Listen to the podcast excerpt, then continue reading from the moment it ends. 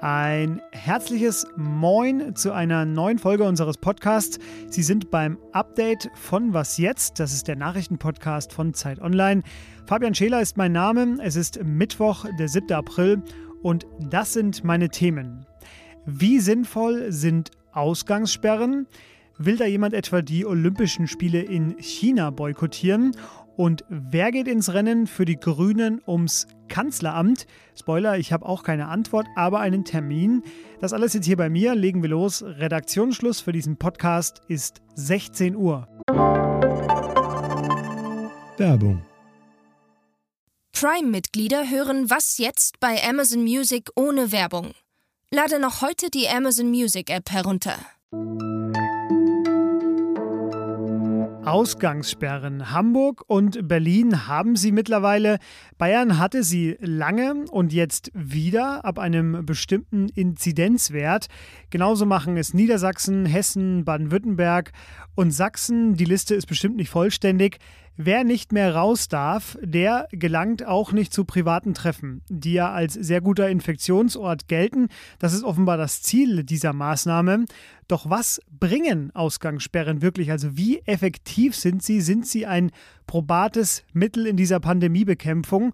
Meine Kollegin Theresa Palm aus dem Wissensressort, die hat sich erste Studien dazu angeschaut und deshalb reden wir jetzt darüber. Hallo Theresa. Hallo. Ja, Theresa, wir müssen, glaube ich, erstmal einen Schritt zurückgehen. Was zeigen denn diese Studien, die es dazu mittlerweile schon gibt? Wo finden Ansteckungen statt? Das wissen wir eigentlich im Prinzip gar nicht. Also das RKI weiß nur von einem Bruchteil der Infektionen von weniger als 10 Prozent, wo die tatsächlich stattgefunden haben. Das heißt, in den meisten Fällen ist es gar nicht bekannt, ob die jetzt im privaten oder auf der Arbeit stattfinden.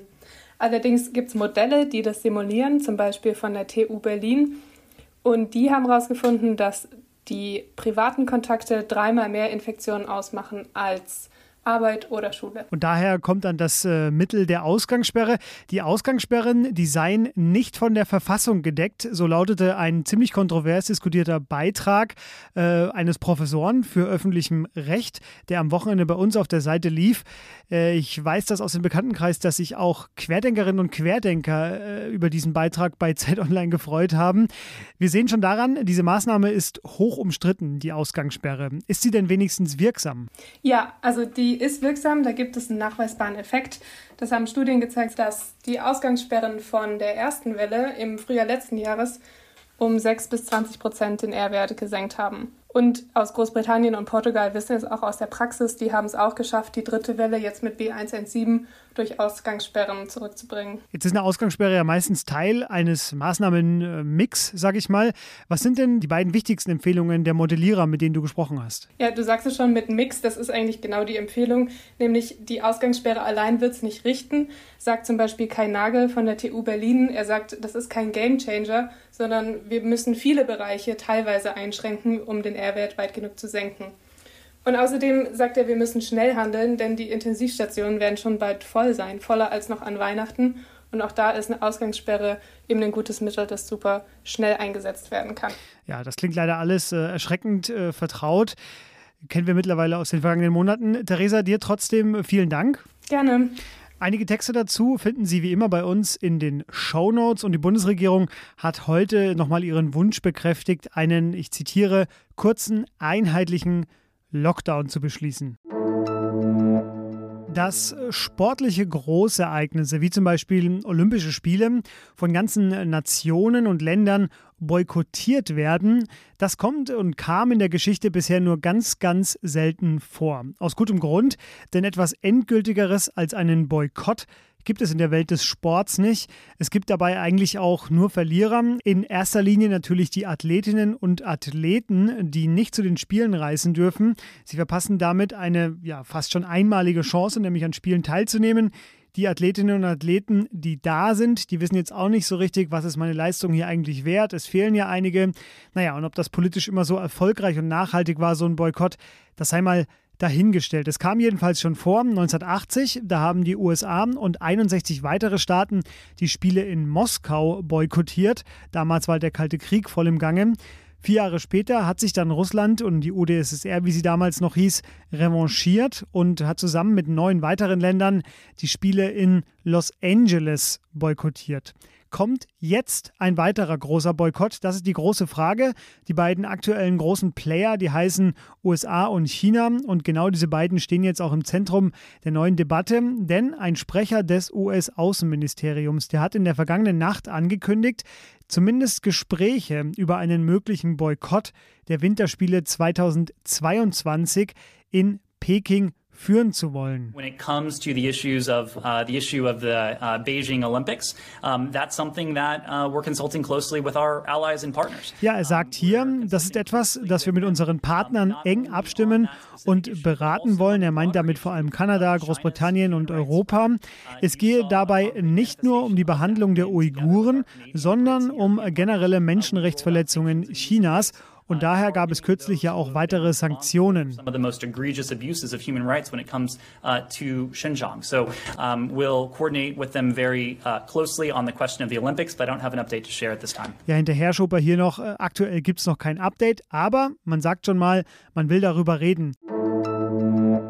Wird sie es Deutschland, alles ist drin. oder er? Wir hoffen, wir wissen, wir wollen damit die nächste Phase, eine nächste, eine neue politische Ära einleiten. Die Grünen haben sich noch nicht festgelegt, mit welchem dieser beiden Spitzenkräfte sie als Kanzlerkandidatin oder Kanzlerkandidat in den Bundestagswahlkampf ziehen werden. Entweder es wird die 40-jährige Annalena Baerbock oder aber der 51-jährige Robert Habeck. Zumindest das steht schon fest. Seit heute wissen wir auch, wann die Grünen es verkünden wollen. Das ist schon bald, nämlich in zwölf Tagen, am 19. April. Die Frage ist auch nicht ganz unwichtig, denn die Grünen haben immer wieder gesagt, sie wollen mitregieren nach dem September, nach der Bundestagswahl. Entweder dann als Juniorpartner oder aber, wenn die Umfragen jetzt nicht komplett täuschen, als führende Kraft. Und dann wird einer der beiden, Baerbock oder Habeck, auch Kanzlerin oder Kanzler. Ja, und das ist auch der Grund, warum die Grünen zum ersten Mal in ihrer Parteigeschichte überhaupt einen solchen Kanzlerkandidaten oder eine solche Kanzlerkandidatin küren wollen. Die Europäische Arzneimittelbehörde EMA empfiehlt auch weiterhin den Impfstoff von AstraZeneca und zwar uneingeschränkt. Das gab sie heute auf einer Pressekonferenz bekannt. Zwar gäbe es einen möglichen Zusammenhang zwischen dem Wirkstoff und seltenen Thrombosefällen, vor allem bei Frauen. Die EMA bleibt aber dabei, der Nutzen ist immer noch größer als das Risiko. Man werde es nun aber als Nebenwirkung aufführen. Was das nun für Deutschland und andere Länder bedeutet, in denen unter 60-Jährige ja nicht mehr mit AstraZeneca geimpft werden, das ist noch nicht klar. Was noch? Mafiosi sind äh, ziemlich gut im Verstecken. Das wissen wir aus spektakulären Fällen der Geschichte. Ich erinnere mich an einige umgebaute Luxusbunker, aus denen sie irgendwann dann doch rausgeholt worden sind. Jedenfalls gibt es die verschiedensten Varianten, wie sie sich verstecken. Es gibt zum Beispiel die, wie sie äh, als YouTuber in der Dominikanischen Republik leben. Das galt bis vor kurzem für Marc Ferrin, Claude Biart, ich hoffe, ich habe es richtig ausgesprochen, wahrscheinlich ja nicht.